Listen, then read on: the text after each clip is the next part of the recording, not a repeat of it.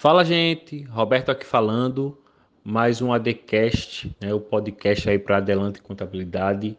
E hoje trazendo um tema bastante comentado, principalmente nessas últimas semanas, que é o 13º salário ou gratificação natalina, né, que é um benefício instituído em lei.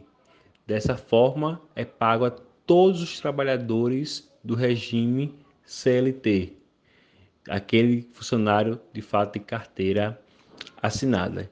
Então, é um benefício que é pago anualmente, mas que é adquirido ao longo do ano, proporcionalmente ao período trabalhado. Então, cada mês que o funcionário trabalha na empresa, ele vai ter um dozeavos adquirido para esse benefício do 13º salário.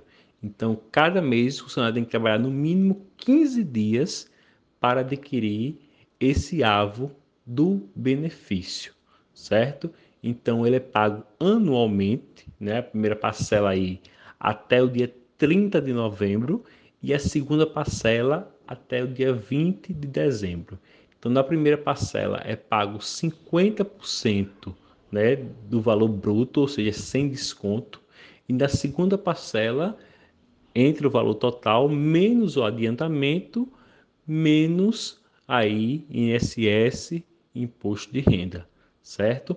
Então lembrando que o 13 terceiro é calculado com base no último salário, no salário de dezembro, certo? E com todas as médias dos adicionais, ou seja, se o funcionário recebe adicional noturno, hora extra, comissões, gratificações, salubridade, periculosidade, tudo isso entra na base de cálculo para o 13 terceiro salário, certo?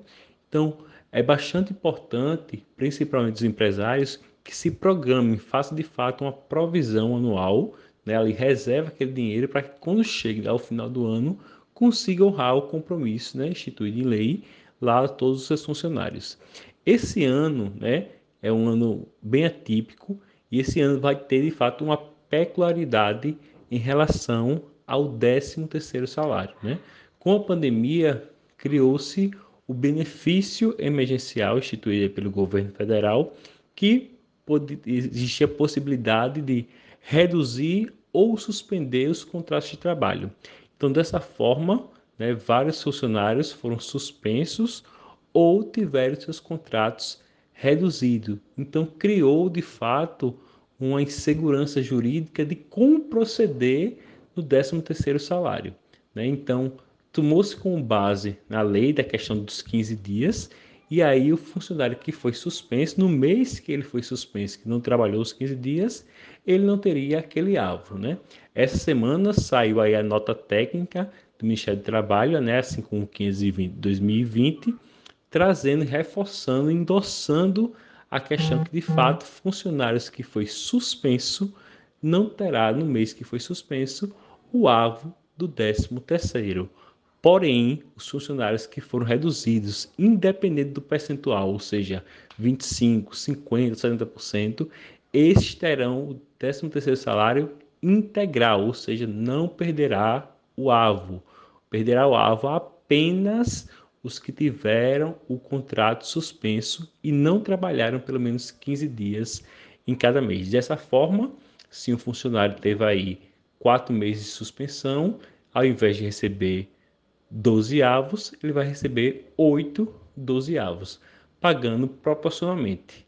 Lembrando que, mesmo tendo a nota técnica, há um precedente, né? existe de fato insegurança jurídica para que esse funcionário ou os sindicatos venham questionar isso posteriormente, visto que o governo não irá pagar esse complemento do 13º salário. O funcionário vai receber proporcional, mas o governo federal não vai pagar esse complemento. Então, há uma brecha, de fato, há uma insegurança jurídica, mas como a gente tem o que a gente tem a nota técnica, então se baseia na nota técnica, deve ser pago para quem teve redução integralmente e quem teve suspensão, aí perderá o avo né, e seja pago proporcionalmente, respeitando né, a primeira parcela até 30 de novembro e a segunda parcela até dia 20 de dezembro. Lembrando que, independente das situações, né, seja ela com redução, com suspensão, né, com ano atípico, sempre é bastante importante se programar, fazer a provisão. Muitos não sabem o real custo de um funcionário, não coloca na conta 13 terceiro, férias, provisão para uma rescisão, multa do FGTS. Então termina que se perde quando chega numa situação dessa, não está preparado para pagar o 13 terceiro. Então, principalmente você que é novo como empresário, você que é novo como contador, oriente como contador seus clientes. Você que é empresário, procure saber mais, porque é de suma importância essa organização com o quadro de funcionários, porque aí, independente, você já vai ter essa provisão, já vai estar preparado no seu fluxo de caixa para honrar esse compromisso, que é uma obrigação legal. E até mais para o próximo podcast.